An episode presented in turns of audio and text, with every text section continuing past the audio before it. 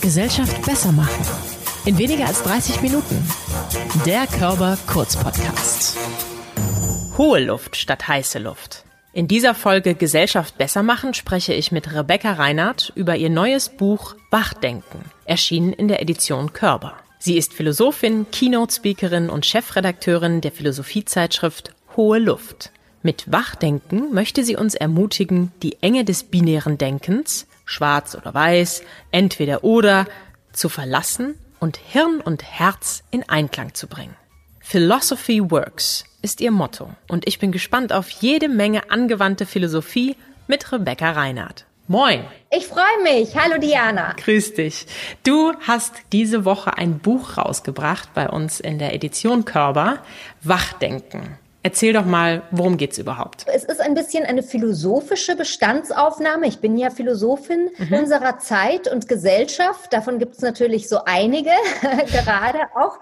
Mir ist persönlich ähm, sehr wichtig, zunächst mal zu beschreiben, was ist es eigentlich für eine Art von Denke, um, umgangssprachlich formuliert, die uns das Leben oft so schwer macht heutzutage, die auch die gesellschaftliche Spaltung eher befördert, als sie zu überwinden und ich nenne und beschreibe diese Art von Denke Computerlogik. Mhm. Computerlogik deswegen, weil ich meine doch, ähm, dass wir sehr dazu neigen, ähm, nur noch in Binarismen sozusagen die Dinge einzuteilen. Also schwarz oder weiß, entweder ja. oder echt oder fake, Mann oder Frau. Und ich finde, dass diese Art von Zweiteilung doch eine verblüffende Ähnlichkeit aufweist mit der digitalen Informationsverarbeitung von Computern. Weil Computer immer in 0 und 1 denken. Ja, okay. 0 und 1, ganz genau. Und für mich ist eben Computerlogik ein Denken, das blitzschnell Vieldeutigkeit, Mehrdeutigkeit, Widersprüche, Paradoxien in Eindeutigkeit übersetzt und eben nur zwei Zustände zulässt, entweder oder. Das ist sozusagen diese Ausgangslage meines Buches, die ich an verschiedenen Leitmotiven beschreibe, worum es geht, eben auch so ein bisschen diese breiteren kulturellen und gesellschaftlichen Auswirkungen, während mir dann aber auch als auch philosophische Praktikerin im zweiten Teil sehr wichtig ist, ich will jetzt nicht sagen wieder Lösungen sozusagen aus oder Auswege direkt zu finden aus diesem Null oder Eins, entweder oder, ähm, aber doch sozusagen anzuregen, kreativ aktiv äh, da selbst Ansätze zu finden, die ermöglichen, vielleicht doch mich davon zu verabschieden, sofern die Computerlogik auch mein Gehirn gehackt hat. Jetzt hast du es gerade schon angesprochen. Es gibt zwei Teile in dem Buch. Das eine ist der dumpfe Teil und das andere ist der wache Teil. Das dumpfe hast du jetzt schon ein bisschen beschrieben. Es geht um die Computerlogik und wenn ich das mit der Bezeichnung dumpf richtig verstehe, ist das nicht zeitgemäß und ist das vor allen Dingen auch irgendwie eine sehr eingeschränkte Geschichte. Vielleicht ja auch, ich glaube, du nennst es verblödete Vernunft. Erläuter das doch mal. Ganz genau. Nee, also die dumpf deswegen, weil ich glaube, dass diese Art zu denken, diese Art sehr einseitige Art zu denken, hat eigentlich überhaupt nichts mehr mit Lebendigkeit zu tun. Sie nimmt uns die Freiheit, unsere ganzen ähm, Möglichkeiten eben auch. Sie lässt uns einfach erstarren, diese Art von, ja, sozusagen mentalem Korsett. Mhm. Das ist das, was ich über die letzten Jahre, 2015 ist mein letztes Buch erschienen und ich habe zwischenzeitlich sehr, sehr viel geschrieben geschrieben, auch in meiner Eigenschaft als stellvertretende Chefredakteurin der Philosophiezeitschrift Hohe Luft, mhm. äh, wo es mir auch immer darum geht, sozusagen Phänomene unserer Zeit, unserer Gesellschaft zu beschreiben, und mich immer wieder zu fragen, was passiert da eigentlich so mit uns? Und das ist so, so für mich eben wirklich die, diese wichtige Diagnose. Also dieses Denken liefert uns einfach Zwängen der Eindeutigkeit aus, von denen ich glaube, dass sie eigentlich keine und keiner von uns haben will. Aber Computerlogik ist halt auch ungeheuer bequem. Ja? Mhm. Ich muss mich nur für eine Seite entscheiden und dann ist irgendwie die Lösung aller Probleme anscheinend in griffbereit sozusagen. Mhm. Entweder oder. Dieses Schwarz oder Weiß äh, ist ja, glaube ich, was, was wir schon sehr, sehr lange kennen. Ne? Wir beklagen immer, dass Menschen nur schwarz oder weiß sehen, nur in schwarz oder weiß denken. Dann gab es ja irgendwann Grautöne. Und die Menschen haben gesagt, es gibt doch noch was dazwischen. Heute sprechen alle von einer bunten Gesellschaft und vom Regenbogen. Und ich frage mich, was ist das denn jetzt eigentlich so genau? Also wie würdest du das dazwischen denn beschreiben? Und damit kommen wir vielleicht auch schon so ein bisschen zum zweiten Teil, der sich mit dem Wachendenken beschäftigt. Also du hast recht, Schwarz-Weiß-Denken gab es immer schon und der Mensch ist ein sehr bequemes Lebewesen, das sich sehr gerne in Vorurteile einrichtet, ja, und das eigentlich ungerne Dinge hinterfragt und mal mhm. genauer hinschaut, ja, was ja eigentlich Philosophen und Philosophinnen gerne machen.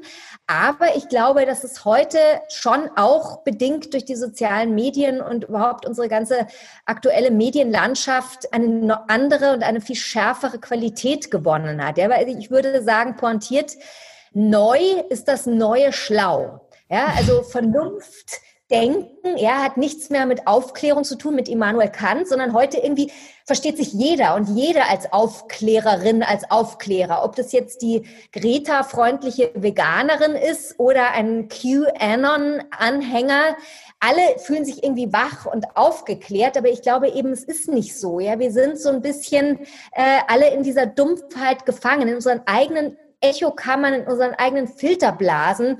Und deswegen meine ich, ist es eben so wichtig heute, nicht nur immer mit dem Finger dann auf die andere Seite zu zeigen, sondern bei sich selbst anzufangen und sich selbst Fragen zu stellen. Ja, inwiefern bin ich vielleicht selbst auch ein bisschen verblödet in meinem Vernünfteln? Ja, ähm, und was kann ich beitragen dazu, dass ich selbst einfach mal beginne, da ein bisschen auszubrechen und in welcher Welt möchte ich eigentlich leben und in welcher Welt sollen meine Kinder aufwachsen und so weiter. Wir hatten ein sehr inspirierendes Gespräch mit Kybra Gümüşay und da ging es auch um Labels und diese aufzubrechen und auch mal vielleicht Fragen zu stellen, andere Welten auch kennenzulernen oder wie du es auch sagst und so sagt sie es eben auch, andere Filterblasen kennenzulernen, weil jeder ist ja so ein bisschen in seiner eigenen Randgruppe, ich glaube, jeder gehört irgendwie zu irgendeiner Randgruppe, gefangen und sollte da mal eine Tür aufmachen, um in einen neuen Raum zu gehen.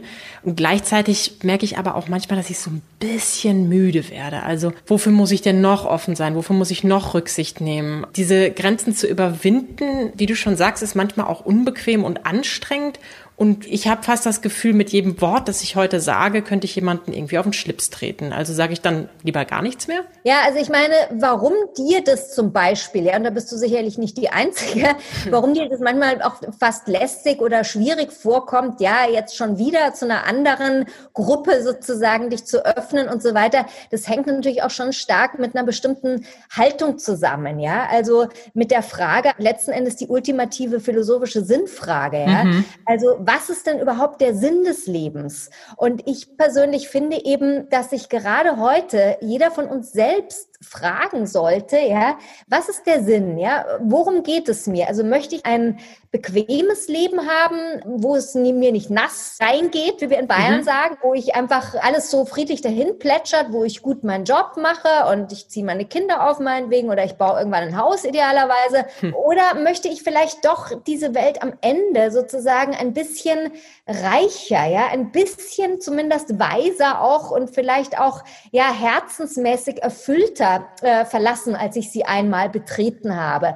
Und ich glaube, wenn man für sich diese Frage eben so beantwortet, also in, in dem zweiten Sinne, dann merkt man, dass das Leben doch eigentlich was anderes ist als das, was man, ja, das große mhm. Man uns immer vorgibt, nämlich eine wahnsinnig spannende Angelegenheit. Also ich bin der Meinung, das Leben ist spannend wie ein Krimi, ja. Es ist ein Thrill, wie, wie, wie Hitchcock sagen würde, ja, der natürlich aufregend ist. Und, das, und dieser Thrill ist nicht direkt bequem, ja. Aber es ist doch letzten Endes das, was ein intensiv gelebtes, ein, ein sinnvolles Leben ausmacht, ja. Auch wenn nicht immer alles automatisch Sinn macht, ja, auf das wir stoßen. Gerade jetzt in Corona-Zeiten. Wir verstehen überhaupt nichts mehr, ja. Es ist alles der Wahnsinn. Die Ungewissheiten sind so ausgeprägt wie noch nie. Hm. Aber ich denke, gerade darum sollte es doch gehen, auch mal zu akzeptieren, ich kann nicht alles verstehen, aber auf den Versuch kommt es an. Und es ist spannend, ja, sich auch mal vielleicht mit dem momentan Absurden zu befreunden, ja, um dann eben zu schauen, äh, wie bringt mich das weiter als Mensch, ja, als ein Lebewesen, das ja auch nicht nur aus Hirn, Vernunft, ja, aufgeklärten, mhm. vermeintlich aufgeklärten Anteilen besteht, sondern eben auch ein Mensch, das ganz, ganz wesentlich auch aus einem Herzen besteht, ja, aus, aus Seele, aus Emotionen. Und darum geht's mir eben, wenn ich sage, weg vom Dumpfen hin zum Wachen, mhm. ein ganzer Mensch zu sein. Ja, das ist wirklich etwas, das wir, glaube ich, in unserer Wohlstandsgesellschaft, auf das wir sozusagen nicht mehr konditioniert sind, ja, von mhm. dieser Gesellschaft. Der Thrill des Lebens, also das finde ich echt Toll, das ist ein super Begriff. Das ist ja auch ein Kapitel in deinem Buch und du hast jetzt schon damit begonnen, über auch die Frage nach dem Glück und dem Glück des Einzelnen zu sprechen. Und das eine war ja so ein bisschen was Gesellschaftliches, das andere war aber erstmal bei sich selbst anzusetzen. Herz und Hirn, da haben wir wieder ein Entweder-Oder in Einklang zu bringen, sagst du. Ja, das ist doch die große Frage, die wir uns alle stellen. Wie schaffe ich das? Wie schaffe ich das, Rebecca? Ich habe keine Ahnung, ja, wie okay. schafft oder wie wer das schafft. Ja, also ich denke, eine Philosophin sollte auf keinen Fall irgendwelche Gebrauchsanleitungen geben. Also ich kann, wie gesagt, ja nur Anregungen denken. Wenn ich äh, schreibe Hirn und Herz verbinden, dann meine ich nicht damit, dass wir jetzt alle nur der Intuition folgen sollten. Das wäre ein Missverständnis. Mhm. Ich halte viel vom Wert des Bauchgefühls unbedingt wichtig wichtig. Gerade wir Frauen, denke ich, tun gut daran, auch mal auf, auf unser Bauchgefühl zu achten, wenn wir Ungerechtigkeiten zum Beispiel gendermäßig erleben im Alltag. Aber nein, also es geht mir mehr darum, ich glaube, es ist sehr wichtig, sozusagen beide Komponenten in sich, so widersprüchlich sie oft sein mögen, zueinander sich verhaltend zu vereinen. Also auf der einen Seite das Hirn, damit meine ich tatsächlich nicht nur verblödet, vernünftig durch die Welt zu gehen, sondern eben auch zuzulassen, ja, dieses, dieses kritische Hinterfragen, die Hypothesenbildung, dieses immer wieder neu kritisch hinschauen und zu fragen, ja, welcher Begriff ist da jetzt angemessen? Welche Begriffe sind adäquat, diese Realität, die oft so multiple daherkommt, zu beschreiben, ohne sie da aber neu zu vereindeutigen? Auf der einen Seite. Und auf der anderen Seite aber wirklich sein Herz zu leben. Also, um das mal vorwegzunehmen, sehr, sehr wichtig in diesem Buch ist mir der Epilog. Mhm. Da schlage ich drei Tugenden, die auch Untugenden sein sollten, qua ihres anarchischen Potenzials, wie ich meine, vor, die, glaube ich, uns sehr helfen dabei, eben sowohl als Hirnwesen wie auch als Herzenswesen zu leben und zu existieren und zu überleben. Ähm, und diese drei Tugenden oder Untugenden, das ist einmal die Gegenwärtigkeit, dann die Leichtigkeit und dann die Liebe. Es klingt vielleicht ein bisschen pathetisch, ja, aber ich glaube, es ist wichtig, ja, dass man auch gerade in diesen Zeiten, ja, wo alles so rationalistisch durchgetaktet ist und wo wir auch als gesamtgesellschaftliches Konglomerat mhm. so auf Effizienz und Effektivität und Lösungsorientiertheit und Schnelligkeit abgerichtet sind, dass wir da wirklich wieder diese, diese Werte der Gegenwärtigkeit, der Leichtigkeit, der Liebe ja in uns kultivieren und, und nach außen tragen, weil ich meine, am Ende ist es doch das, was wirklich zählt, ja, am Ende des Lebens. Und du zitierst ja auch, ich weiß, dass ich nichts weiß. Glaube ja. ich von Aristoteles? Sokrates. Sokrates ah, ja, ein wieder ein anderer, da kennst du dich besser aus als ich. Und das ist natürlich auch so was, das vergessen wir immer wieder. Wir denken ja. immer, wir sammeln im Laufe unseres Lebens so mehr und mehr Wissen an, wir können immer besser werden und schaffen immer bessere Sachen. Und manchmal müssen wir dann doch wieder vorstellen, dass wir vor dem Nichts stehen. Was uns beide vereint, ist nämlich auch die Arbeit mit onkologischen Patienten, also Krebspatienten. Und ich frage mich natürlich, inwieweit das zum Beispiel auch in deine Arbeit einfließt. Ganz, ganz massiv. Also ich habe viele Jahre, also insgesamt achteinhalb Jahre auch in der Psychiatrie gearbeitet an der Ludwig-Maximilians-Universität in München. Ich habe mit stationären Psychiatriepatienten jede Woche ein 60-minütiges Einzelgespräch geführt. Also ich war eine Art Konsiliarphilosophin, so haben mich die Ärzte genannt. Ich habe jede Woche teilgenommen an einer Teambesprechung mit den Ärzten, Pflegerinnen, Psychologen, Psychologinnen. Und wir haben dann jeweils überlegt, welcher Patient auf Station käme denn in Frage für so ein entlastetes philosophisches Gespräch. Wobei es da nie darum ging zu sagen, ja, oh, das ist ein, ein zwangsgestörter Patient oder das ist ein Patient mit einer Borderline-Persönlichkeitsstörung hm. oder gar einer narzisstischen Persönlichkeitsstörung. Sondern es ging einfach darum, dass ich mich sozusagen auf neutralem Wege diesen Menschen nähere, eine Beziehung aufbaue zu ihm via philosophisches Gespräch. Also wir haben philosophiert über Fragen wie eben, was ist Freiheit? Ja, was zählt die Freiheit auch? Auch ein ganz wichtiges Thema in diesem Buch.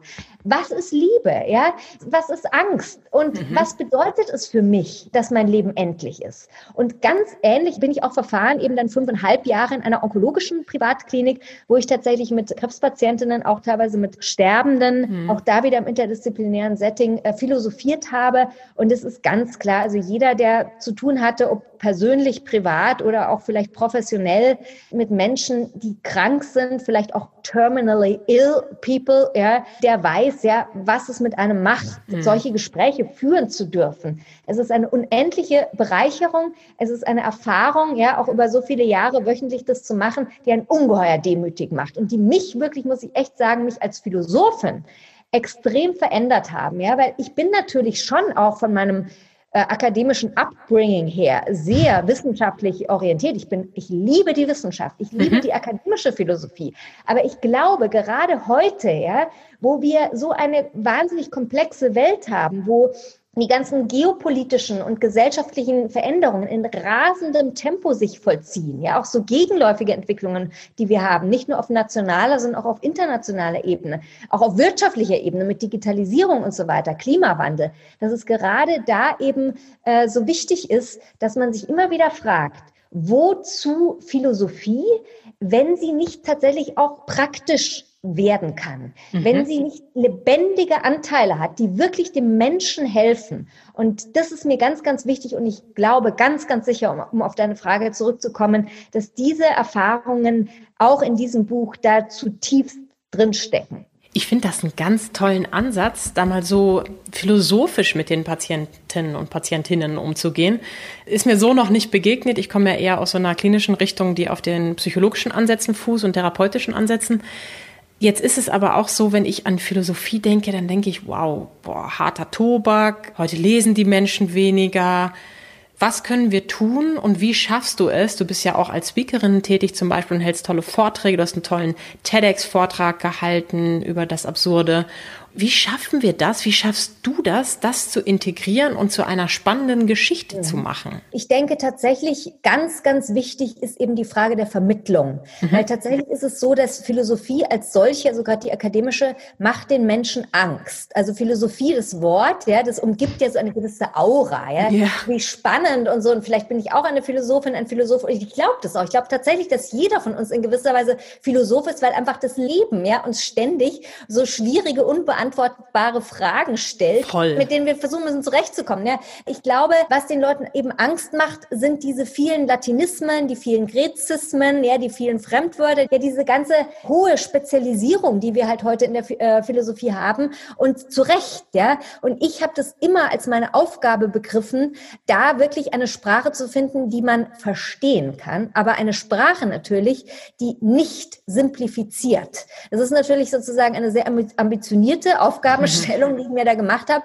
Aber ich muss sagen, man muss halt auch immer sich fragen, was sind da meine Vorbilder? Also mein großes Vorbild war immer die anglosächsische Forschungsliteratur, auch der anglosächsische Journalismus teilweise, weil ich denke, gerade die ähm, britische und auch teilweise die, die amerikanische Kultur, ähm, sofern sie in den USA heute hoffentlich noch äh, erhalten ist, die ähm, hat tatsächlich den großen, großen Vorteil, dass sie nicht so verkrampft umgeht mit dem Unterschied zwischen High und Low. Ja? Wir in Deutschland mhm. haben immer noch so diese Verkrampftheit auf der einen Seite diese elitäre Hochsprache, meinetwegen auch das Hochfeuilleton und auf der anderen Seite ist dann Boulevard, ja, ist Talkshow und so weiter. Ich glaube, es ist wirklich höchste Zeit, dass wir diese beiden Sphären zusammenbringen und ähm, eben im Sinne eines wachen Denkens auch ähm, zu verbinden und zu sagen, wir brauchen eine Sprache, also ich jetzt auch als Philosophin, ich brauche eine Sprache, die man versteht, die hilft,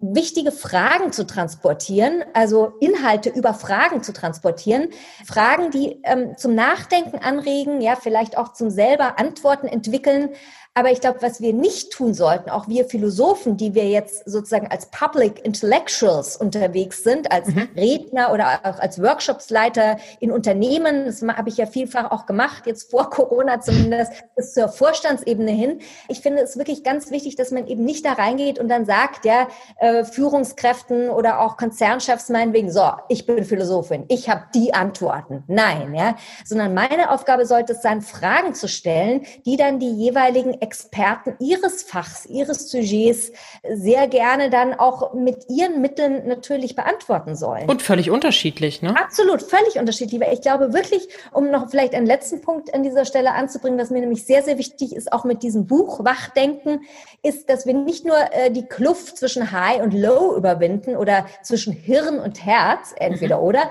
sondern eben auch vor allen Dingen endlich, endlich die zwischen Theorie und Praxis. Ja, wir merken das, dass äh, ähm, Corona auch da wie so eine Art Booster wirkt. Ja, auf einmal sind Entwicklungen möglich in der Gesellschaft, in der Kultur, in der Ge äh, Wirtschaft, die vorher nicht möglich war. Ja, das, das Virus zwingt uns dazu, jetzt innovativ zu sein. Und ich denke, eine ganz wichtige Innovationsleistung gerade für Deutschland wäre eben diese Theorie-Praxis-Kluft zu verkleinern und zu sehen, was kann die eine von der anderen anderen Seite lernen. Und das ist wichtig, glaube ich. Und dann lohnt es sich ja auch, über den Tellerrand zu schauen. Und das machst du auch. Du machst in deinem Buch auch eine Reise nach China. So nennst du auch ja. dieses Unterkapitel. Und ich finde das sehr, sehr spannend. Ich selber bin auch immer wieder asiatisch angehaucht. Und dann begegnen mir aber immer wieder diese Vorurteile.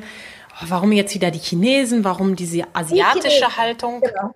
Also warum lohnt es sich da reinzugucken? Ja, also das kommt in dem Kapitel vor, weiche Helden, mhm. eine Alternative, ich will jetzt nicht sagen ein Gegenbild, also es wäre auch wieder ein Entweder-Oder, nein, eine Alternative, ein Angebot, eine optionale Alternative zu diesem groben Erfolgsheroismus, ja, mhm. zu dieser Vergewaltigung einfach der Sachlagen, die wir sehr oft im Westen haben. Weiche Helden meine ich einfach damit, dass es schön, dass ich es schön fände, wenn wir Menschen sozusagen Heldentum als etwas begriffen, das viel damit zu tun hat, in Resonanz zu treten wieder zur Welt, zur Natur, uns befähigt, achtsam umzugehen mit diesem verletzbaren, fragilen Gewebe der Welt. Und da, glaube ich, gerade können wir von der antiken chinesischen Kultur sehr, sehr lernen, viel lernen, speziell vom Taoismus, von dem berühmten Nicht-Tun, auch das Lao Tse, ähm, erstmal zu beobachten, abzuwarten und dann nicht gewaltsam auch ähm, Effizienz, Effektivitätsgetrieben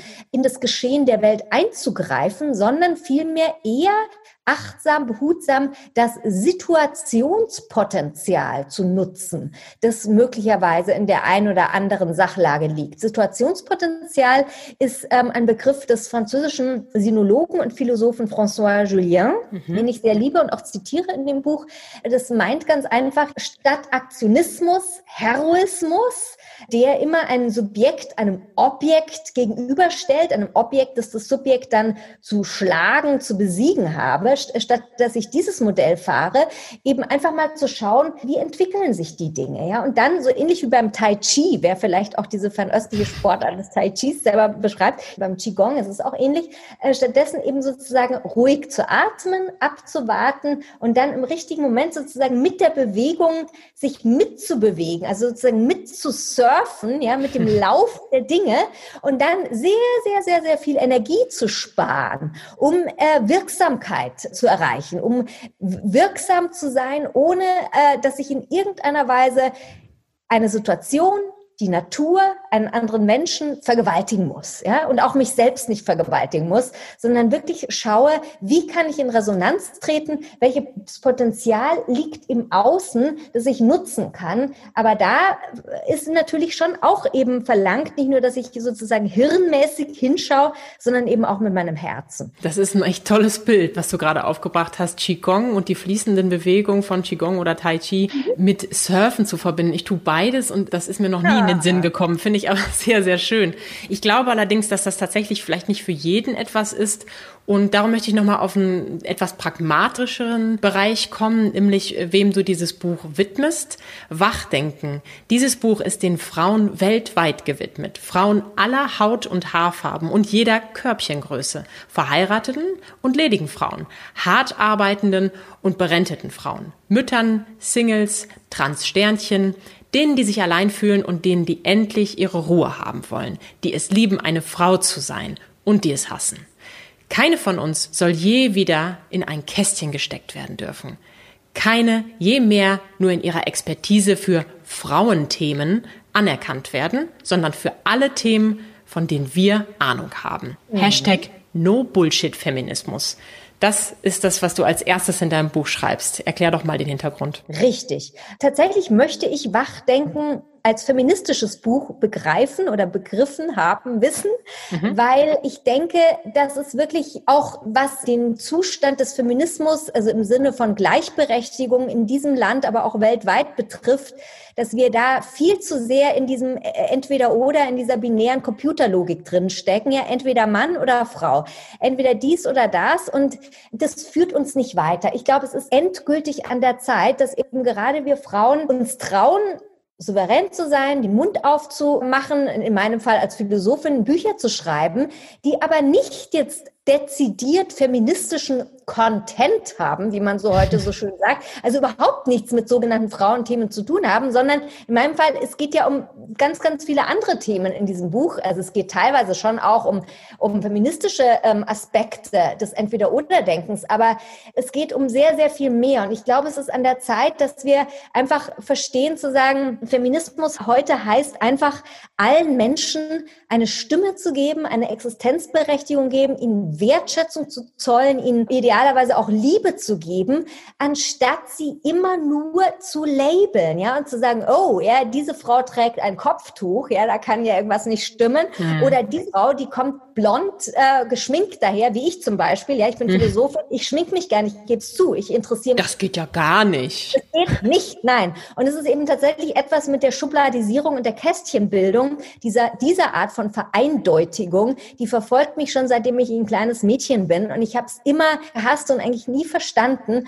Und ich muss wirklich sagen, jetzt ist auch unsere Zeit, möchte ich wirklich sagen, Diana, unsere Zeit von uns Frauen, dass wir wirklich da einen Unterschied machen und wirklich äh, versuchen, diesen Feminismus aus der ideologischen Ecke, ja, in die er, finde ich persönlich, zunehmend abzudriften droht, heute auch nach MeToo und auch in Reaktion, mhm. ja, zu den ganzen Hirschen wie Donald Trump und so weiter, die heute wieder an allerorts die Macht haben, dass dass wir da wirklich sagen, wir sind souverän und sagen, nein, wir sind einfach wir. Ja, wir sind so, wie wir sein wollen und sein können. Und es hat nichts damit zu tun, ja, dass wir männerfeindlich sind. Um Gottes Willen, Feminismus hat überhaupt nichts mit Männerfeindlichkeit zu tun. Möchte ich an dieser Stelle auch noch einmal allen männlichen Hörern äh, vielleicht mitgeben, die vielleicht jetzt mit dem Feminismus eher nicht so viel am Hut haben. Aber darum geht's nicht. Feminismus ist einfach nur ein anderes Wort für Menschlichkeit, möchte ich gerne sagen. Weißt du, was ich so schön finde, Rebecca? Ja, nein. Die Leidenschaft, mit der du das hier gerade vorträgst. Also das ist wirklich der Wahnsinn. Und genau diese Leidenschaft können wir auch in den kleinen Details spüren. Ein tolles Detail ist die Spotify-Playlist zum Buch Wachdenken, zu finden im Spotify-Profil der Körperstiftung. Sie beinhaltet Musik, die Rebecca Reinhardt passend zu den Inhalten des Buches zusammengestellt hat. Wachdenken zum Lesen und Hören. Danke für deine inspirierenden Worte, deinen Mut und deine Authentizität, mit der du bestimmt einige Frauen, Männer, Transsternchen, mit der du Menschen erreichst und ansteckst. Rebecca Reinhardt. Und ich danke dir, Diana, für das schöne Gespräch.